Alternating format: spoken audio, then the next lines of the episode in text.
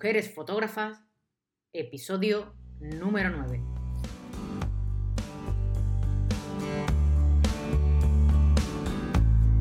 Te damos la bienvenida a un nuevo episodio de esta primera temporada de Mujeres Fotógrafas presentando a fotoperiodistas o fotodocumentalistas en charlas sobre su visión de la fotografía y su trabajo. Aprende con nosotros sobre una nueva forma de mirar. Antes de continuar, te recuerdo que si quieres apoyar dicho contenido puedes hacerlo entrando en www.beabaz.es y tendrás toda la información de cómo puedes hacerlo.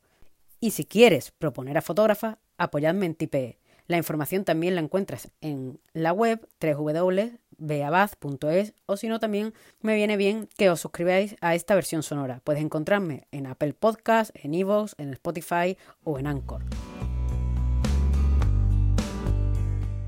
Nuestra charla de hoy hablamos con Isabel Permuy.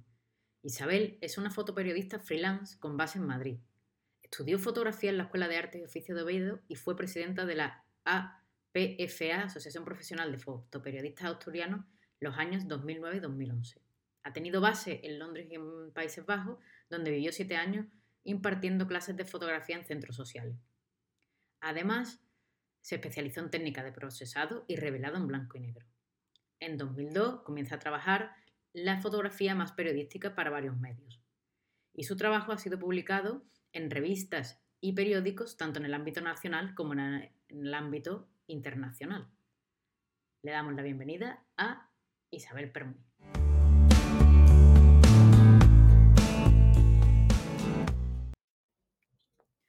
Buenas, hoy tenemos a Isabel Permuy, ella es fotoperiodista y igual que las compañeras que nosotros hemos entrevistado en el podcast, Ana Suriñac, Susana Girón y Judith Pratt, que la podéis escuchar en los episodios anteriores, pues también es componente de COVID Foto Diaries y ella nos va a dar su visión de, este trabajo y, bueno, de, y de todo lo que ella realiza como fotoperiodista día a día. Buenas, Isabel, ¿qué tal? Muy bien, Bea, ¿qué tal? Encantada de que estés aquí con nosotras, de que nos cuentes. Y bueno, vamos a empezar un poquito por ese proyecto, ese proyecto de COVID Foto Diary, que, bueno, ¿cómo, ¿cómo, te enfrentas tú a él? ¿Cómo empiezas, cómo decides tú contar tu barrio? Bueno, pues eh, como te contarían mis compañeras, eh, no tuvimos mucho tiempo de pensar porque Igual que el estado de alarma se decretó de un día para otro y tal, el proyecto se montó así también, de un día para otro.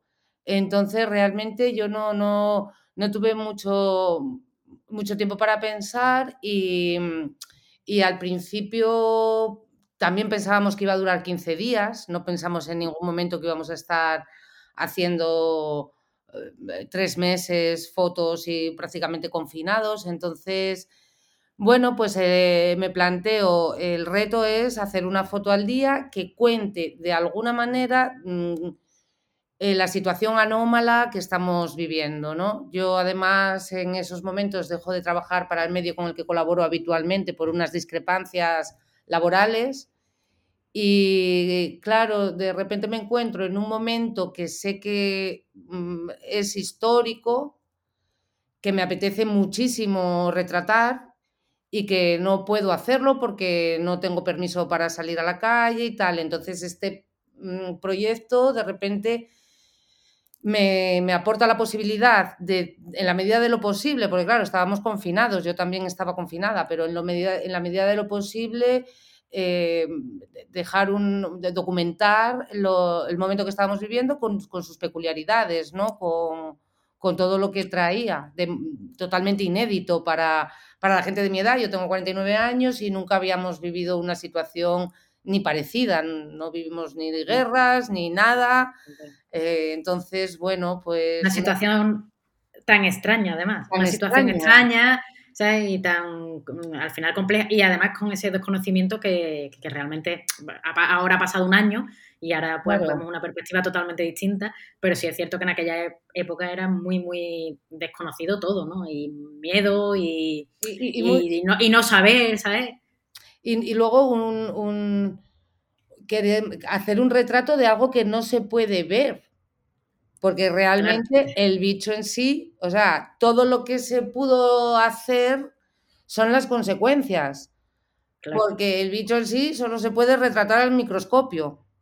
Y nosotros tenemos cámaras de fotos, entonces realmente eh, lo que hicimos, eh, tanto en los hospitales, como en las calles, como en los barrios, como en los negocios, como en todo, fueron consecuencias. No, retratar a esas personas, cómo lo vivían, cómo... Claro, realmente, cómo, cómo, lo vivimos todos, porque también nos afectó a todos. Hombre, más afectó al que se enfermó y más afectó a, a los médicos que, tuvieron que hacer esos turnos locos y que tuvieron que, vivir una realidad, pero de alguna manera nos afectó a todos, porque claro, una señora de 80 años que no puede salir de casa o, un niño ¿no? que no puede salir de casa, pues eso también es, son consecuencias graves. También, no, no, no, no que, que lleven o no a la muerte, pero que son consecuencias graves para todos, o la persona que tiene que cerrar el negocio que se queda sin ingresos, todos son consecuencias graves, ¿no? Además hay incertidumbre que, que realmente esos días era tan complicado tener una, un estado emocional también que, bueno, que lo arrastramos realmente, pero sí es cierto que fueron... ¿Y tú, te, y tú decides hacer tu barrio? En realidad yo no decidí hacer mi barrio, más bien el barrio decidió que yo lo hiciera. o sea, yo no escojo el tema, eh, el tema me escoge porque yo empiezo a hacer lo que puedo sin poder salir de casa.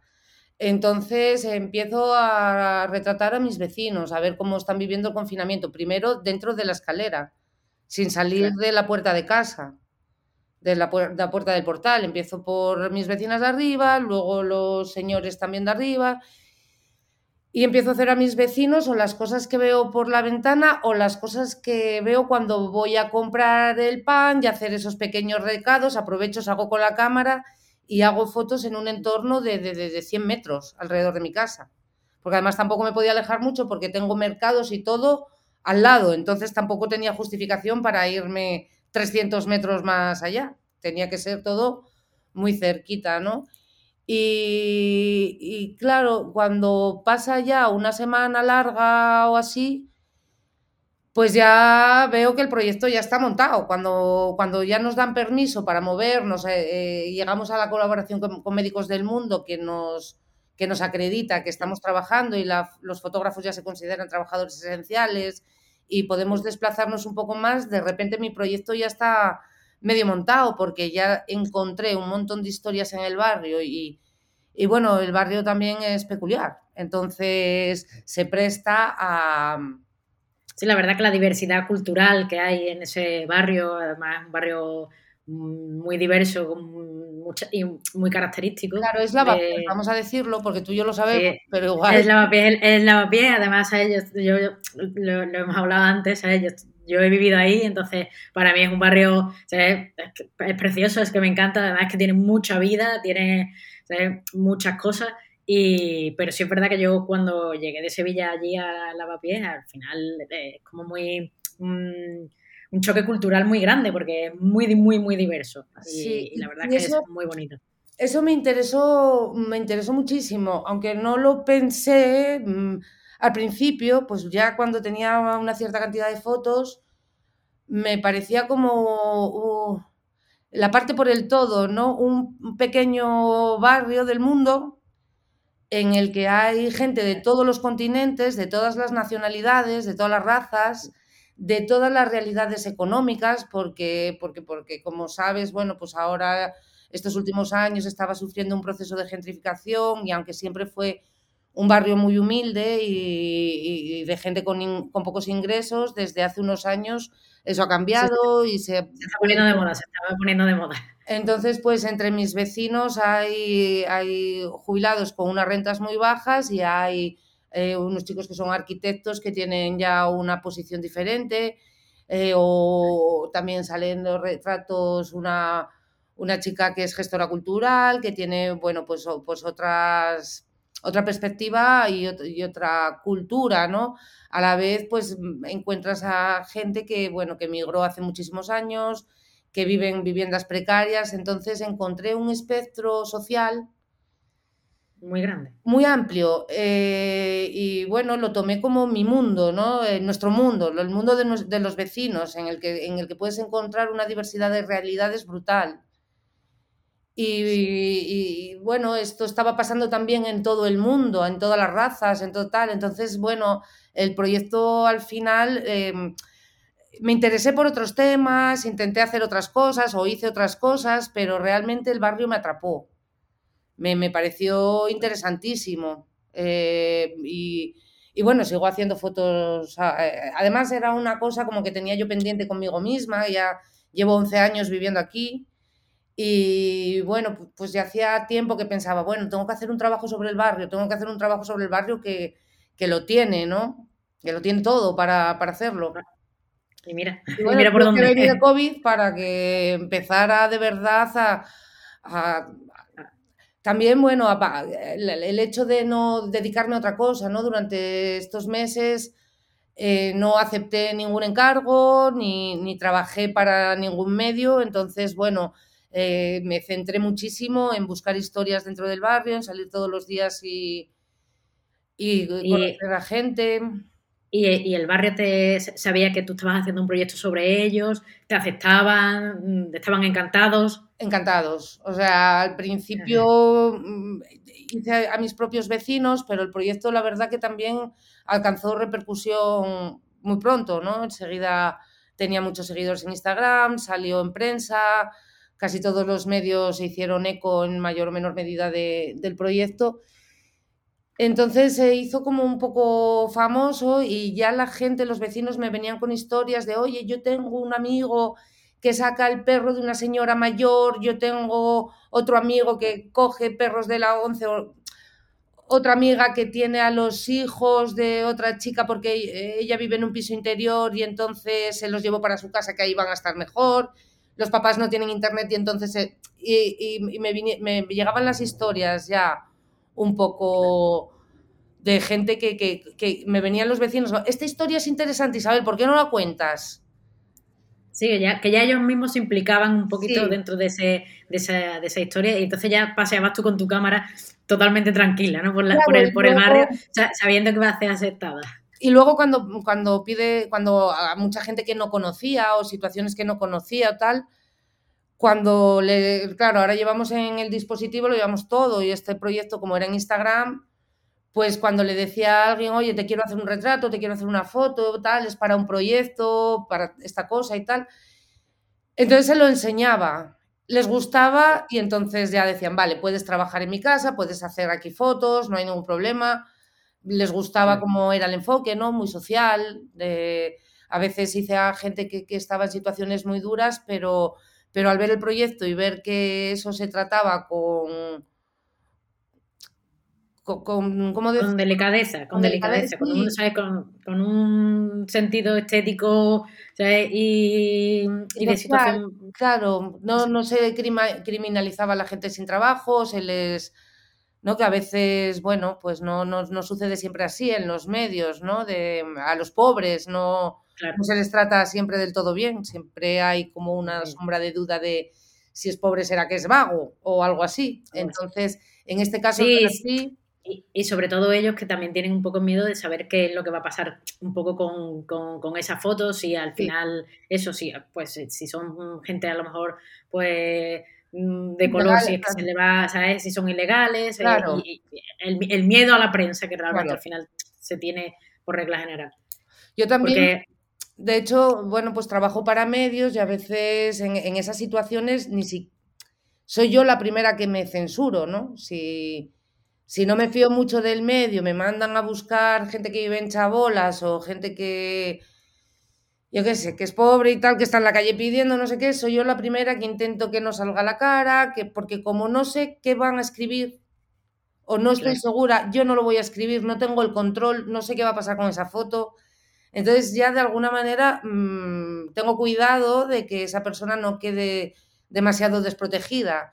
En este caso yo mm, podía garantizar que, que esa persona no iba a ser atacada ni estigmatizada por esa situación, porque yo misma, o, bueno, tenía una compañera que me escribía los textos, pero lo hacíamos de manera coordinada, ¿no? Yo recogía las declaraciones de las personas y, María Senovilla, es el nombre de la chica, era la que escribía los textos, pero bueno, yo sabía que, esos textos, yo iba a estar de acuerdo con lo que se escribiera ahí. En, algún caso. Entonces, bueno, yo también fui más eh, capaz de, persuadir a la gente para que quisiera salir, ¿no? Que, es un esfuerzo que puede que en otras situaciones no tome. Y, ahora eh, todavía está el proyecto vivo. Mm, creo que esto lo he hablado también con, Susana, que fue la, última eh, charla con... Está vivo, pero estamos en otro ritmo, realmente. Ahora, bueno, pues cuando alguno tiene una historia, pues la, sube o la puede subir. Sé que está, es, importante que digamos que realmente eh, hay una, o sea, sobre esto se han elegido una fotografía de, bueno, sois cuatro mujeres y cuatro hombres, porque aunque en el podcast como es de mujeres, fotógrafas, pues evidentemente estáis las cuatro, pero hay cuatro fotoperiodistas también. Y es, y es una. Y está ahora mismo. Mm, bueno, yo vi la exposición en Sevilla y está ahora mismo exponiéndose en varios sitios, ¿no? O sea, es decir, bueno, está haciendo como un recorrido a lo largo de, de España. Ahora está en el hospital de Denia, creo. Y bueno, tenemos una propuesta para exponer también fuera, que está sin cerrar. Y también estamos eh, cerrando em, un libro, que, o sea, cerrando la propuesta de hacer un libro. Porque también habéis hecho como unas láminas impresas que son distintas a las que están expuestas ahora mismo, para también para la gente que quiera tener, bueno, pues ese...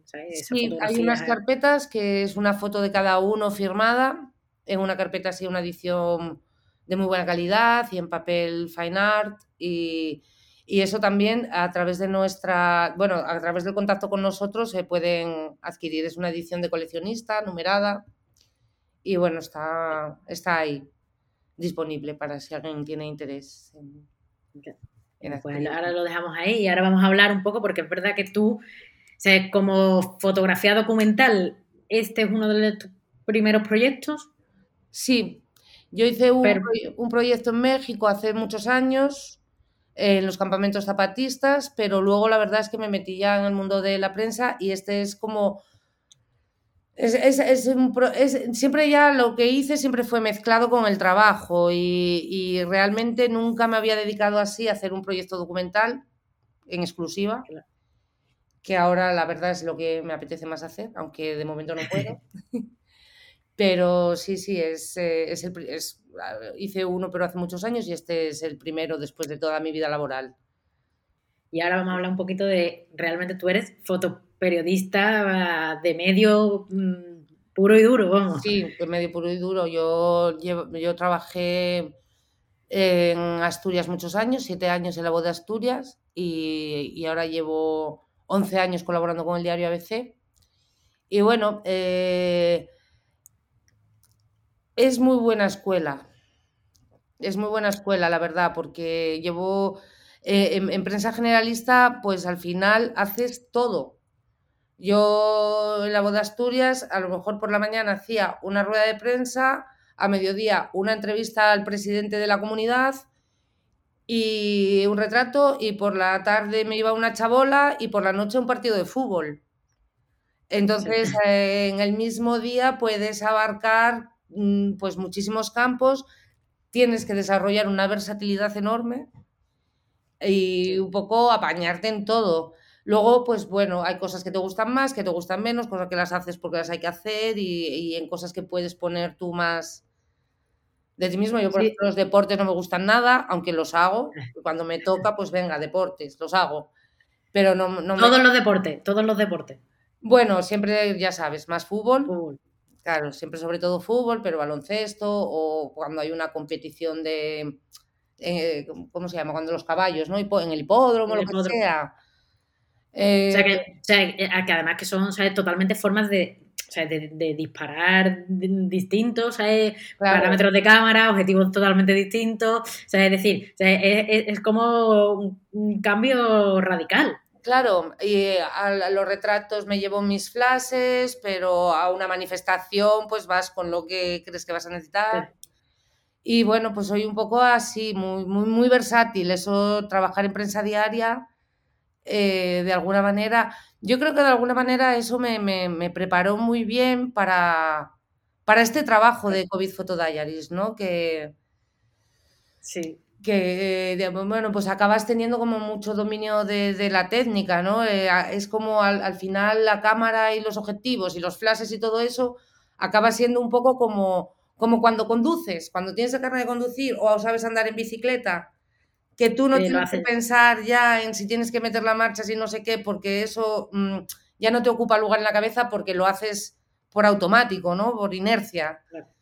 Pues trabajar tanto en prensa diaria, hacer tantas fotos al día, al final te da eso, ¿no? Que la cámara es como ya no lo tienes que pensar, ni ya metes la mano en el bolso y sacas el objetivo que toca, lo enroscas y venga.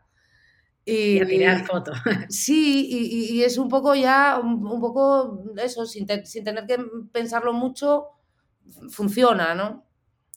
¿Y cómo es, un cómo es el, tu día a día? Así, ¿sabes? A grandes rasgos, ¿sabes? Lo más característico de mi día a día es que ningún día es como el anterior ni como el siguiente. O sea, nunca... Supongo que, supongo que hacéis mucha política, porque al final en Madrid se hace mucha política. Yo Sí, he hablado bueno, con ahora- fotoperiodista. Hice mucha, lo que pasa es que ahora está un poco más complicado desde el tema COVID, porque, por ejemplo, todas las ruedas de prensa, todas las convocatorias de ese tipo, pues se hacen por pool. Entonces va un, va, va un fotógrafo de un medio, o a lo mejor van dos, y esos dos fotógrafos distribuyen imágenes pa- para todos los Para todos. medios. Claro. Entonces ahora, bueno, a veces hago política, pero realmente se hace muchísimo menos. Eh, bueno, no, ahora estoy haciendo mucho más calle y ese tipo de convocatorias pues han, se han caído muchísimo. Pero bueno, lo, lo, lo más característico de mi trabajo es que a lo mejor un día no tengo tiempo ni para comer y al día siguiente no trabajo. Y no lo Claro. sé el día antes qué va a pasar. O sea, porque te llaman, es decir, te llaman Sí, al día siguiente, hay, hay una manifestación aquí, mm, Claro. cúbrela. Claro, eh, colapsó un edificio, vete para allá. Eh, mm, nos acaban de aceptar un retrato que lleva una entrevista que llevábamos meses pidiendo. Corre para allí. Así, un poco eh, sobre la marcha. Somos un poco como bomberos. Ahí funcionamos Ahí. con la alarma. ¿Y qué es lo que más te gusta a ti? ¿Sabes? Retrato, la calle. A mí me gusta mucho la calle, pero cuando yo soy la jefa y lo hago para mí. Entonces, eh, cuando trabajo para, claro, y yo puedo darle el enfoque que a mí me da la gana y no... Y Y la no- connotación y, la- intención. la intención y todo cuando yo manejo todo eso, como fue el caso de COVID Photo Diaries. Pero en caso de trabajar para un medio que no... Ahí me gusta muchísimo el retrato. El retrato editorial me encanta. Me, me gusta mucho, lo disfruto muchísimo. Me gusta mucho iluminar, jugar con las luces. Además, supongo no. que será como más, será como más pausado, ¿no? Tampoco. O sea, ¿no? O sea, eh, digo, tenía yo la sensación un poco como de que era un poco más pausado, porque si te tienes que llevar tus luces, tienes que colocar a la persona. Sí, pero en realidad, mira, yo trabajo de la siguiente manera. Suelo ir con un redactor y entonces las entrevistas, eh, hay veces que tienes suerte y puedes enrollarte porque la persona no tiene nada detrás o tal. Y hay veces que son muy rápidas, pero una, una entrevista media puede ser media hora. La media pueden ser eso, 30 minutos. Entonces el redactor suele ocupar 25, más o menos. O 26 o 27. Sí. Entonces yo lo que hago siempre es llegar a, a la hora que, que tenemos estipulada, que empieza la entrevista con el redactor, y ahí busco, su- suelo buscar un, un lugar que me gusta y iluminarlo. Y entonces cuando el entrevistado acaba, cuando acaba, la- o sea, si puedo escuchar algo en la entrevista, mejor, porque siempre aporta y bueno, muchas veces son realmente cosas muy interesantes, ¿no? Es, es una suerte a veces en- eh, poder escuchar a gente del mundo del arte, de la música o de la ciencia, explicarte cosas Claro. tal. Entonces intento también para, para, para, para aplicarlo en el retrato si se puede, si se da la oportunidad, y, y si no, bueno, para enriquecerme yo. Y, y también eso, pues escojo un lugar y luego ya me llevo ahí al retratado y intento, bueno, pues que, Que, en esos cinco, minutos que en esos cinco minutos, salga, minutos salga, la mejor foto del mundo. Y luego a veces es eso, ¿no? Tienes, tienes más posibilidades y luego otras veces no. Eh, no va el redactor por lo que sea y tienes cinco minutos para todo. Si tienes luz natural buena, pues también, también siempre llevo las luces, llevo dos flashes y dos pies y tal, pero también busco siempre, si hay luz natural, prefiero. Claro. Si hay buena luz natural, prefiero, o, reforzada con un flasecito y tal, pero si puedo aprovechar la luz, la aprovecho, y si el sitio es muy feo, muy oscuro, no sé qué, pues ya directamente utilizo los flashes. ¿Y, crees que está, o sea, es decir, que hay pocas mujeres fotoperiodistas con las que tú o te cruzas o, cada vez hay más? Somos, eh, somos minoría absoluta. Somos minoría, somos muchas menos. Pero bueno, también yo creo que cada vez va habiendo más. Pero bueno, es como en el resto de la sociedad, ¿no? También eh, pasa lo mismo que en, tantos otros campos, ¿no? Hay, hay, muchísimas chicas que estudian medicina, pero luego lo que se ve, los que llegan a ser directores de hospital, pues son hombres. Seguimos en, esa dinámica, ¿no? Hay muchísimas profesoras, pero luego todos son directores de instituto.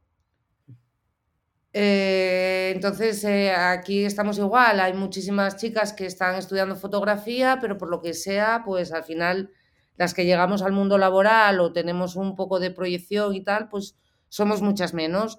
Y, la, la, verdad que yo, mm, muchos fotógrafos, muchas fotógrafas favoritas, o sea, fotógrafas y fotógrafos favoritos son mujeres. Al final también tengo que decirlo. Que... hay que decirlo, hay que decirlo. sí, es verdad, pero sí es verdad que al final, o por ejemplo, cuando hablas así de, un, bueno, pues de, un instituto, ¿no? Profesoras y director, pero, pero al final, ser fotoperiodista, tú al final eres autónoma, o sea, es decir, mm, aunque estás trabajando para un medio, podrías trabajar para uno, para dos o para tres, pero simplemente es estar con tu cámara, ir a por tu, o sea, bueno, tener los contactos evidentemente, eh, que son los del principio, pero bueno, tú lo hiciste un poco, hiciste ese bagaje en La Voz de Asturias. Y, después un poco es, es decir, es enfrentarte a, eso, a un diario mm, distinto. Pero yo me fui muchas veces, bueno, incluso cuando voy al fútbol, que yo he hecho fotografía de fútbol, a lo mejor hay ocho fotógrafos y dos Mm, simple y exclusivamente mujeres. Sí. Pero bueno, sí, eres autónoma y puedes estar, pero por ejemplo, hasta hace cuatro años en el país no había ninguna mujer, ni colaborando, ninguna, en un periódico mm. progresista y tal y cual. Ahora se pusieron las pilas y ya... ya, ya pero, pero, pero, en la parte del país semanal sí, por ejemplo, ¿no? O sea, es decir, la parte que es como más editorial de, de revista pero en el periódico periódico hasta hace cuatro años no había ni una. Claro. Entonces, bueno, para que te hagas una idea del panorama. Eh, va viendo más, pero, pero es lento, ¿eh? Tampoco va muy lento. No, no progresa adecuadamente, yo creo. todavía necesita mejorar. necesita mejorar, sí, sí, sí. Y ¿Qué crees tú que debe de tener eh, una fotografía para que impacte realmente a la sociedad? ¿Sabes? Para que cuando abra el periódico, también hablaremos un poco ahora después de, de los periódicos que manipulan algunas ciertas eh, fotografías de compañeros que la han hecho, por ejemplo, en pandemia. Y, pero quiero saber, ¿sabes? Un poco tu idea de, de, qué debe de tener una fotografía para que realmente impacte? Mm, por un lado, que te genere preguntas y por otro lado, que te toque el corazón. No sé, si hablamos de temas sociales y tal, depende de qué estemos hablando, ¿no? De, qué tipo de foto o de qué contexto. Sí, bueno, normalmente las que, las que generan más preguntas al final tiene que ser un poco de contexto social, una eh, un desastre natural, eh, una agresión, uno sabe cualquier cosa así Bueno, más. tampoco, también en política, por ejemplo, ¿no? Por ejemplo, una foto de política que es una mirada o un tal que, que digas, aquí qué está pasando y que esa información luego quizás la encuentres en el texto, pero que las preguntas ya te las genere la imagen. ¿no? Que, es difícil, es difícil en, contexto de noticias, es difícil. Y luego en el contexto social también un poco que te, que te, toque, ¿no? Yo, por ejemplo, me, me, acuerdo que ah, hubo una foto, que la verdad es que no me acuerdo ahora quién es el autor, de cuando colapsó el, esta fábrica en Bangladesh textil, el Plaza Rana se llamaba, que murieron mil y pico personas ahí en las ruinas. Y yo vi una foto de, todas, o sea, todo era un desastre, todas las fotos eran tremendas, pero vi una foto que era una pareja abrazada entre los escombros, cubiertos de polvo y tal, que casi parecía como, como lo de Pompeya, ¿no? Como cuando vas a Pompeya y ves y a mí esa foto me, me, afectó tanto que me, cambió, me, cambió, me cambió mi actitud. Dejé de comprar ropa de primera mano, que no fuera fabricada en España. No compro ropa casi. Se acabó. y hace ya de esto, pues ocho años o nueve. Y a mí me, me cambió, me, ponía a entrar en una tienda de estas y me venía la foto a la cabeza. Decía yo, no, tengo pantalones de sobra, no compro nada, no necesito nada. Paso de comprar ropa cuando compre ropa que sea fabricada en España en unas condiciones y en tal. Y a mí esa, esa foto de golpe me, me, dio una conciencia sobre lo que estaba pasando ahí y fue esa foto. O sea, sabía que la industria textil no era muy justa, que contaminaba mucho, que no sí, pero cuando, pero cuando no se ve, pues no es lo mismo que cuando ya la, realidad te choca, ¿no? pero a mí esa foto se me quedó incrustada en la cabeza y, ya está. No, no, pude volver a, consumir ropa como antes. Por ¿Y, qué piensas un ¿Y qué piensas un poco también de las fotografías estas que, algunos medios han cogido? No me acuerdo de quién fue, quién fue el fotoperiodista que sacó una foto que se utilizó en un, en un periódico con cajas de ataúdes eh, una foto manipulada. Ah, no me acuerdo. Eh, no, no sé... No sé qué foto me dices, no me doy cuenta, pero tremendo, o sea, eso no, se puede hacer, claro. Eso no se debe hacer. No sé.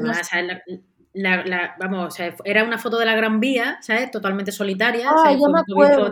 Bueno, y, después, ¿sabes? La puso. Eso Vox, creo que lo hicieron los de Vox, que la llenaron la Gran ah. Vía de ataúdes. Sí, pero sobre una foto de un. Ah, de un periódico. De, un periódico, ah, sí, era de, un fotoperiodista. ataúdes, los de Vox la cogieron y la llenaron de ataúdes, ¿no? Sí. Bueno, pues me parece que, claro, que. O sea, vamos, la pregunta va un poco a saber, ¿sabes? Es decir, tú cuando coges una foto tuya y la entregas al periódico, ¿tienes un control sobre ella? Eh, o, al final dejas de no tener ese control? No, no, no. Eh, o sea, no, no se manipulan. Otra cosa es que de todo lo que mandes, bueno, yo me acuerdo para un medio que, hice un reportaje una vez eh, cuando 15M y tal, un día en sol y, y nada, eh, estuve todo el día en sol haciendo fotos, la plaza llena, una manifestación multitudinaria y me quedé hasta el final. Y al final hice una foto muy bonita, que ya cuando no quedaba nadie, que eran dos chicos pasando con una bandera al 15M ahí por delante de la Puerta del Sol. Y de las 100 fotos que mandé, pues eligieron esa, cuando se veía la plaza vacía y tal, para dar un enfoque que la manifestación había sido un fracaso cuando no había sido así. Pero la foto no estaba manipulada, estaba manipulada la información. La foto era real, era así. Bueno, yo aprendí y ya decidí que de una manifestación multitudinaria a ciertos medios no se les puede mandar una foto con tres porque es la que van a meter, entonces ya ni la mando. Aunque sea bonita, ya me la pongo yo en mi Instagram, pero no, no, Porque tú ahora trabajas para un medio, pero antes has trabajado para más de uno. Sí, he trabajado para más y colaborado para más, sí. Y, ahora, o yo sé que has estado, eh, o te he leído en tu, en tu web que has estado en países, o sea, en Londres o en Países Bajos. Eh, no sé si trabajando, creo, creo que, que, sí, ¿no? Sí, lo que pasa es que trabajando también, a ver, yo trabajé en, país, en Londres no, en Londres no trabajé nada de fotógrafa y en Países Bajos sí, pero trabajaba en centros sociales ocupados, entonces tampoco es un trabajo muy, no, no era un trabajo oficial. Era, eh, digo, simplemente para que nos dieras como una, unas nociones un poco de, que, de, de, que, de la diferencia que veis allí o en prensa o, o la forma de trabajar o, Lo que veo ahora cuando colaboro con algún medio extranjero es desde luego que en todos los sitios pagan muchísimo mejor y se tiene un respeto a la fotografía y a los fotógrafos que no se tiene en España. Sí, es cierto. Eh, eso, o sea, es así. En España estamos muy mal y de hecho eh, muchos compañeros de COVID Photo Diaries eh, pues casi no, no, venden su trabajo a medios españoles, casi solo trabajan con, con medios extranjeros, ¿no? Porque aquí pagan poquísimo, mal, también hay mm, una queja generalizada de que cuando ofreces un trabajo a los editores, lo más normal es que aquí ni te contesten, ni para rechazarlo. Y eso pues no sucede en el resto de Europa. Si, si mandas un trabajo, por lo menos mm, te contestan, ¿no? Para decirte que no lo quieren, que lo quieren o tal. Y en caso de que lo quieran, pues está mucho mejor remunerado. Claro. Hmm. Sí, de, hecho, vamos, yo incluso llamé a un, a, un periódico para, para, preguntar, para colaborar con, con, ellos y me dijeron que ellos no usaban fotografías, que las fotografías que usaban eran libres de derecho. Así que, no te voy a decir que, cuál es, no lo voy a decir público, pero, ¿sabes? Pero bueno, ¿sabes? simplemente lo dejo ahí como, ¿sabes? Digo, como anotación para, para que quede claro, ¿sabes? Que, que esto es así y, evidentemente yo había mandado dos, correos, lo que pasa es que yo soy una persona muy pesada, por así decirlo, entonces yo había mandado dos correos, al no contestarme te, o sea, te llamo por teléfono, o sea, te busco el teléfono y te llamo y si lo tienes en tu web, pues te voy a llamar seguro. Simple, simplemente porque me parece es un poco mm, de descortesía ni siquiera contestar. Oye, mira, pues no, no queremos colaborar, no queremos fotografías o lo que sea, ¿no? Pero mm, no, que no pasa nada, vamos. Que lo aceptamos también, los claro, Claro, o que este tema no, nos interesa ahora o lo que sea, pero, claro, pero aquí la norma, que habrá excepciones y las habrá, y sé que las hay también, pero la norma es no contestar. Venga, y ahora vamos a hablar un poquito más así de tu forma personal, de ti más personal, y yo quiero que tú describas cómo es tu mirada fotográfica. Pues mira, eh, pues es como soy yo, pues igual que yo. Pero eso no lo sabe, pero eso no lo saben los que nos escuchan. claro que no me conocen, pero mira, es que Hombre, te pueden conocer yendo a tu web, que eso después dejaremos. Bueno, está un poco en construcción, en construcción pero bueno. Pero bueno, te pueden ver y en la, en la red tienes también parte de tu trabajo y sí, también tu trabajo. en, lo más reciente está casi en Instagram, que es arroba Isabel Pero yo eh, Mira, a raíz de este proyecto y tal, pues mucha gente me dijo que, que bueno, que tenía como, como un estilo propio, que se notaba que las fotos eran mías, ¿no? Que tenía algo que, que bueno, mm, yo pienso que, si es así, eh, es totalmente, no, no, es intencionado, o sea, yo no he buscado nunca un estilo, no lo, no lo busqué. Si lo tengo, no lo busqué. Si lo tengo, es fruto de, los libros que leí, de la música que escuché, de la gente que conocí, de los cuadros que me gustan, de las fotos de otros que me gustan. Y con todas esas cosas que me gustan, que se me van quedando en la memoria, yo cuando me enfrento a una foto, solo lo intento hacer bien, bien, bien, bien, y bien es que se parezca a esas cosas que yo he visto que me gustan de alguna manera. Y de la manera más sencilla, ¿no? No, no me, a ver, ¿cómo, ¿cómo, decirte? No me interesa nada los efectos especiales, los efectos. O sea, editas poco la foto, ¿no? Editas poco la foto, imagino. Muy poco, sí, edito muy poco la foto. Un poco niveles, un poco contraste y cosas así, pero, pero poquito. Pero sí es cierto que, es verdad que cuando tienes una cantidad enorme de temas es mucho más difícil encontrar un estilo, porque, por ejemplo, si hicieras solamente retratos o hicieras solamente fútbol, por ejemplo, ¿no? O, o deporte, eh, tendrías un estilo como más fácil de encontrarlo, pero tú al hacer tan tantas cosas diferentes, pues evidentemente tu estilo es, distinto. Pero sí es verdad que con COVID Foto Diario sí tienes un estilo muy marcado dentro de todas, de, todas las fotos que tú, bueno, que tú tienes en este, en este proyecto. Y, es verdad que, bueno, será que es parte de ti, pero ese, ese estilo está y ese estilo es tuyo. Claro, y ese es el fruto de lo que, eso, es el fruto de los cuadros que me gustan, de los libros que me gustaron, sobre todo de la parte visual, ¿no? De las pelis, de los, de, los directores de fotografía que más me gustan. Y yo solo intento que mi trabajo también me guste. Tengo un gusto formado a través de lo que me gusta de otros. Y luego eso sale sin. Es un poco como lo de. como lo de también como lo de la técnica, ¿no? Tienes la técnica y tal. Y yo, en realidad, es eso. Mi único propósito es hacer las fotos bien, bien, bien. Con lo que eso. O sea, si, si yo que esté bien de luz, eh, que esté enfocada. Y que transmita algo del momento que yo estoy viviendo, de la atmósfera. ¿Cómo puedo transmitir esta atmósfera? ¿Qué necesito técnicamente hacer aquí para que, para que esta atmósfera se recoja, ¿no? Si hay, si hay, no sé si hay niebla o si hay alguna textura o, qué textura, eso, qué textura me está llamando, qué la mano o qué, estoy mirando yo, qué es, qué, estoy viendo y qué es lo que me está, y, que eso salga bien. Lo que a mí me está tocando, que, sea sacarlo bien, sacarlo bien, con, con, la técnica que conozco, ¿no? Y eso al final pues da, da unos resultados más o menos homogéneos, que se puede decir que es un estilo, bueno, pues no lo sé, lo será. Lo será, lo será, lo es, lo es. ¿Y, en quién te fijas tú? ¿En qué, cuáles son tus referentes?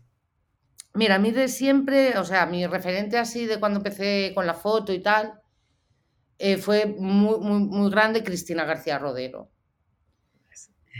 Claro, porque por una parte era una señora mujer, era española, no era ni americana ni no sé qué, no, era uh, una señora de muy cerca de donde yo vivía y que, y que hizo un trabajo brutal en el mismo territorio en el que yo estaba. Entonces, con su coche, yéndose los fines de semana a hacer fotos, ¿no? Y volviendo a dar clases a Madrid y venga, y otro fin de semana. Entonces, fue un referente muy grande porque porque me parecía que era posible, porque claro, mm, decir, sí, también me gusta mucho Robert Frank, pero Robert Frank sacó una beca Guggenheim que se pudo estar recorriendo Estados Unidos no sé cuánto tiempo y yo eso no lo iba a tener, eso no podía ser mi referente.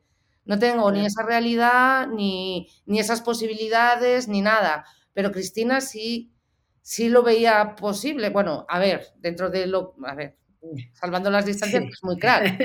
A ver, pero, bueno, a nivel material, a nivel del, entorno, ¿no? De decir, bueno... y de eh, cercanía, ¿sabes? Al final es alguien que es mujer, que es española, que, bueno, que está contando una realidad cercana, una realidad que nadie ha contado, además. Claro, las fiestas de Galicia, de Asturias, del País Vasco, no sé qué, o sea, yo también podía ir a Galicia un fin de semana, cogerme un, un alza y irme para Galicia, entonces, bueno, pues sí que fue un, referente muy grande, eh, el principal, yo creo, y me, me gustan mucho, muchos otros estilos de foto, y no solo me gusta la fotografía documental, también me parece importante beber de otras fuentes y me gustaba mucho Mapplethorpe y bueno, y, otras cosas que no tienen nada que ver ni con el documentalismo, ni con el reportaje, ni nada de eso, y que me parece muy bien también tener por ahí flotando en la cabeza, ¿no? Y en los recuerdos y tal. Pero como referente, referente Cristina, sin duda. Sí. y ahora otro referente. nuevo, así más cercano, es Susana Girón, que la entrevistaste hace poco, pero también es muy, muy referente. Susana es muy Mm. referente. Además tiene un trabajo muy, muy bonito y es verdad que sé que la- está en el, en el podcast y, y, pues, bueno, yo animo a todo el mundo a que vea, bueno, la verdad es que yo creo que todas las que, que, que están en el podcast son bastante... Sí, sí, todas. Eh, Son, son todas referentes. Eh, Susana lo que pasa es que es cierto que tiene un trabajo muy de aquí, muy cercano, Claro, ¿sabes? Muy, ¿sabes? Muy, mm, muy que pasaría por alto a todo el mundo. Es decir, claro. tú cuando te pones a hacer una, o sea, o cuando realmente estudias eh, fotoperiodismo, estudias fo- fotografía documental, pues lo primero que se te ocurre es que quieres coger tus maletas y te quieres ir a mm, África o a Sudamérica, ¿sabes? Y, y- y- y ella, ¿sabes? Ha contado cosas muy cercanas y que al final a todos nos ha tocado, o sea, nos toca porque está contando cosas, eso pues de los abuelos y la todos hemos tenido abuelas ¿sabes? La transhumancia, la, ¿sabes? Es decir, ha contado el flamenco, es decir, ha contado cosas muy, muy cercanas y muy de nosotros. Claro. Entonces, por eso, ¿no? Por, por también huir un poco de lo, de lo exótico. Claro, Eh, encontrar, eh, mm, eh, encontrar e- ese interés en los temas que tienes más cercanos, que, que de alguna manera también creo que es donde más puedes profundizar. sí, sí. en lo que conoces, ¿no? En lo que, pues bueno, pues eh, un poco a, a otro nivel, ¿no? A mí me pasó eh, aquí con lo del COVID, pues, pues ¿dónde puedo Claro, porque meterme más? En mi barrio, en mi propio barrio, en propia casa. realmente tú, tú ahora conoces mucho más tu barrio que, que hace un año. Sí, sí, ahora aquí, vamos, de- tardo en llegar de mi casa a la plaza media hora porque me paro con todo el mundo a charlar, porque me conoce todo el mundo ya. Claro. Además que, o sea, a mí es que la es que un barrio me encanta. Primero, además, tiene teatro, eh, bares, sabes que es un sitio, ¿sabes? Mm, zonas abiertas, es precioso, ¿sabes? Mira, otro tema que me surgió, que me surgió también a través del barrio, ¿no? En el proyecto de COVID fue, eh, bueno, hubo un momento que, que después de hacer a varias personas aquí en condiciones de vivienda muy precarias, estuve eh, haciendo también algunos, lo que se llaman pisos patera, ¿no? Pisos do- ocupados, pequeñitos, donde vive un montón de gente, normalmente africanos o, bueno, en el caso de los que yo hice eran todos africanos porque tengo muchos amigos senegaleses y tal. Y, y a partir de ahí también hice un chico que, que ni siquiera vivía en un piso de estos, vive, vive en la calle. Y, y fue otro de los temas que me, que me interesó, ¿no? De cómo vive el confinamiento la gente que, que o Que no, vive- que no se puede confinar. eh, Sí, o que, o que la situación de confinamiento es extremadamente dura, no tienen agua, no tienen luz o viven en una chabola o tal. Y e- ese tema también, también lo seguí bastante tiempo, estuve también en un, en un hospital para, para gente sin hogar y en el albergue que puso el ayuntamiento para gente sin hogar, pero creo que la profundidad que alcancé en mi propio barrio, con mis propios vecinos, no, no, no la llegué a alcanzar con, con la gente sin hogar, ¿no? Porque también se dio una situación muy curiosa, claro, porque la gente estaba tan aburrida y tan harta de estar en casa y tal, que aunque a veces algunas personas eran reticentes a dejarme pasar por, la, por miedo al contagio y tal, aunque yo iba muy protegida, al principio sin mascarilla, pero bueno, con bufanda, con guante, de, con gafas de piscina, me iba a la casa de la gente, bueno, con un chubasquero eh, que desinfectaba con lejía, los guantes de fregar, que era casi imposible cambiar un objetivo con eso. Eso te iba a decir, digo que Sí, sí, un, el, el- el que, el que pusiera con ese tenías que hacer la foto.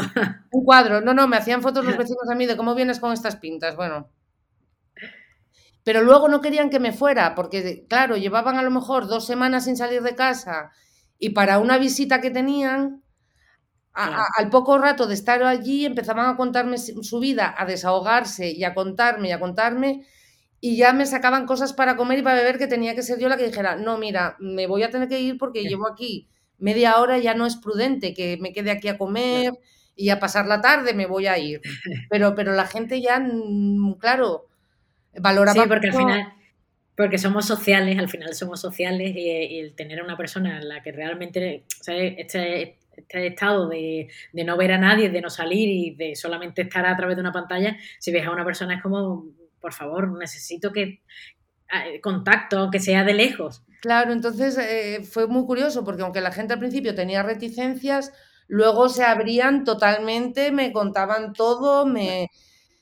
Hace un poquito psicóloga tú también en ese momento. Sí, sí, sí, un poco sí. Y bueno, a veces era duro también porque es verdad que también fue una carga emocional para ti. Emocional dura, que, que realmente mientras estuvimos en el proyecto casi no tuve ni tiempo para sentirla. Pero es verdad que también cuando acabó el proyecto como que se me vino todo encima, ¿no? Bueno, Primero me fui a ver a mi familia, entonces tampoco, pero luego cuando volví a Madrid y ya eh, no había proyecto y ya no tal, pues la verdad es que me vino como todo lo que no había pasado antes, me, vino un poco toda la carga emocional y un poco de bajón.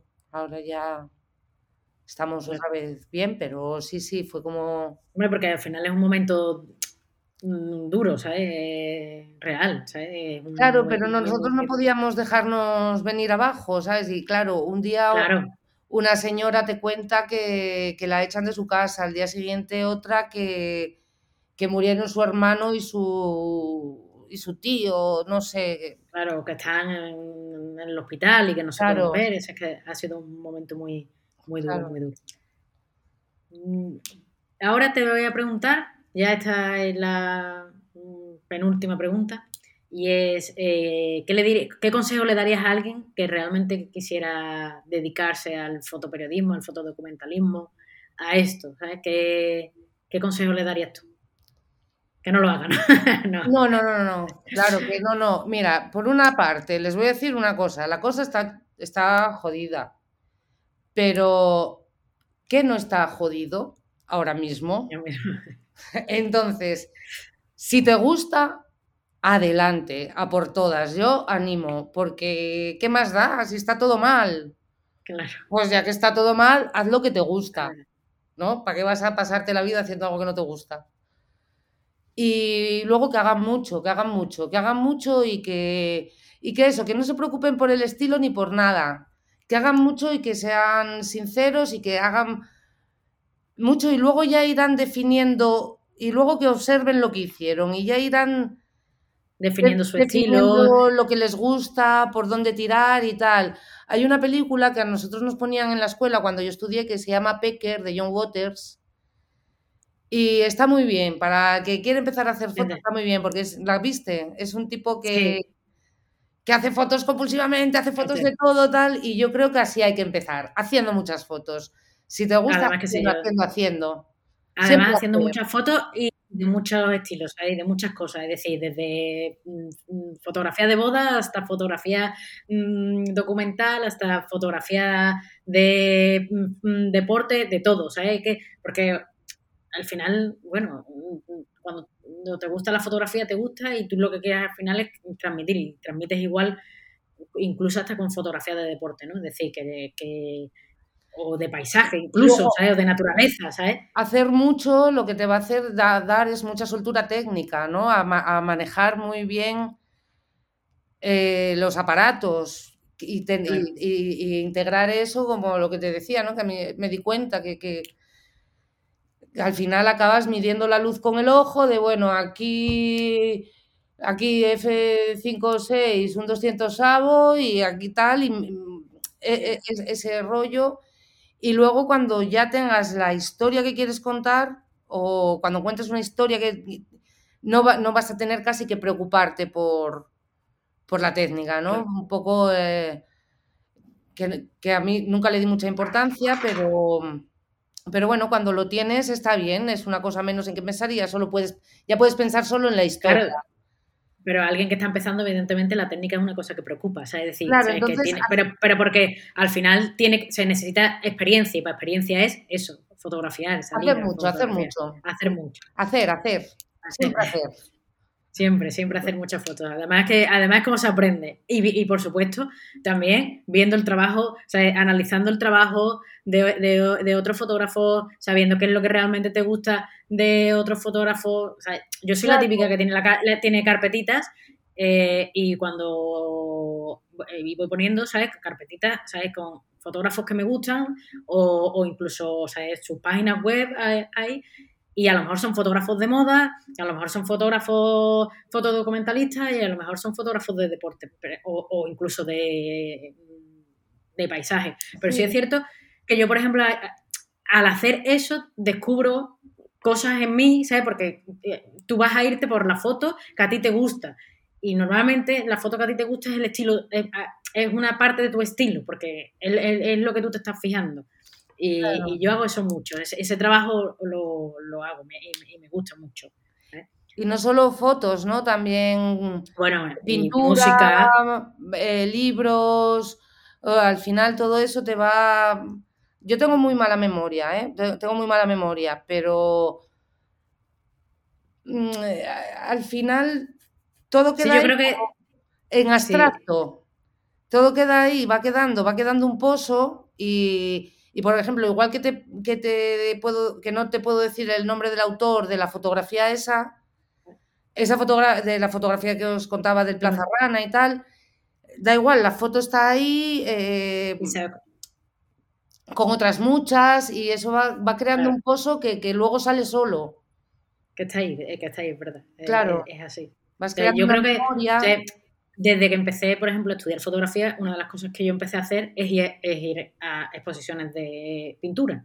¿eh? Es una cosa que, que y empiezas a fijarte mm, dónde está la luz en la pintura, porque ese, ese, tipo de cosas, pues evidentemente te aportan. claro, el color, qué colores, eh, el color, y todo es una, una, una fuente de, realmente de, inspiración y, al final de, y de, aprender, de aprendizaje.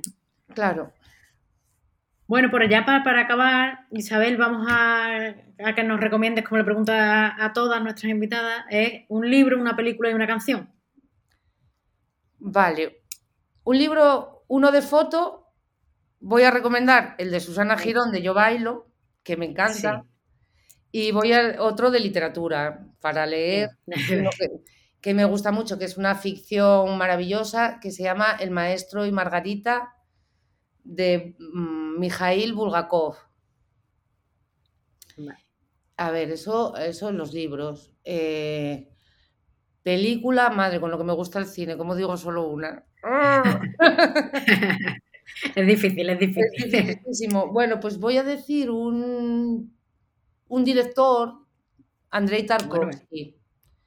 Y bueno, una película, por ejemplo, Andrei Rublev, pero todo Andrei Tarkovsky me, interesa.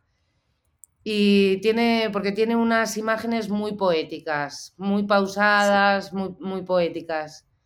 Y, y tiene un libro también eh, que se, lo vamos a apuntar.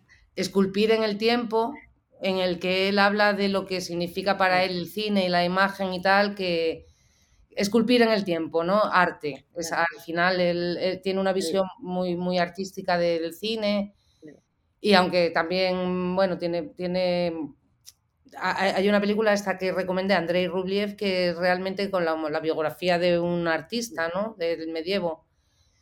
Y es casi, bueno, es una ficción, pero basada en un personaje real. Y, vale, y ahora una canción decir solo uno de cine me quedó muy así. y luego, una canción. Una canción, un disco. Una canción. Una canción, voy a decir. Em, a ver, ¿cómo se dice en inglés? I've Got a Life. Tengo mi vida, de Nina Simone. Muy bonita. Que, es. Mm, es muy, es muy bonita, eh, la música, la música es maravillosa, ella tiene una voz preciosa y toca el piano que se muere, pero sobre todo también la letra es, es, para mí muy importante porque cuando, porque bueno, la letra viene a decir, es una chica que canta que no tiene, no tiene dinero, no tiene casa, no tiene muebles, no tiene amigos, no tiene amor, no tiene padre, no tiene madre, no tiene hermano, no tiene nada. Va, va numerando todo lo que no tiene, todo lo que no tiene, pero al final la canción empieza a, la mitad de la canción, la canción cambia y dice, bueno, tengo, tengo mi boca, tengo mi nariz, tengo mis ojos, tengo mi corazón, tengo mi sangre, me tengo a mí, tengo mi libertad. Es muy bonita. Y bueno. Y, el, mensaje también es muy bonito. Al final nos tenemos a nosotros mismos, que es muy importante. Sí. Pues bueno, Isabel, muchísimas gracias. Eh, como le digo a todo el mundo, te pondré el enlace a tu web, a tu Instagram, eh, los detalles del, programa para que la gente pueda ver un poco tu trabajo. Y el de COVID Foto de Diario también pueden ir a verlo porque realmente, eh, bueno, ya lo hemos nombrado aquí en, este programa varias veces. Y, nada, muchísimas gracias por este tiempo, que además se hace corto realmente al final, pero bueno, muchísimas gracias. Muchísimas gracias a ti por contar conmigo, me, lo he pasado muy bien y muchas gracias a todos los que también nos escuchéis.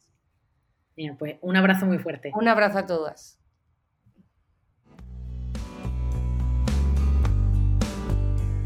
Y no te olvides de suscribirte, de seguirme en las redes sociales si te gusta lo que hago y me quieres ayudar a continuar, puedes aportar tu granito de arena en Tipeo invitándome a un café.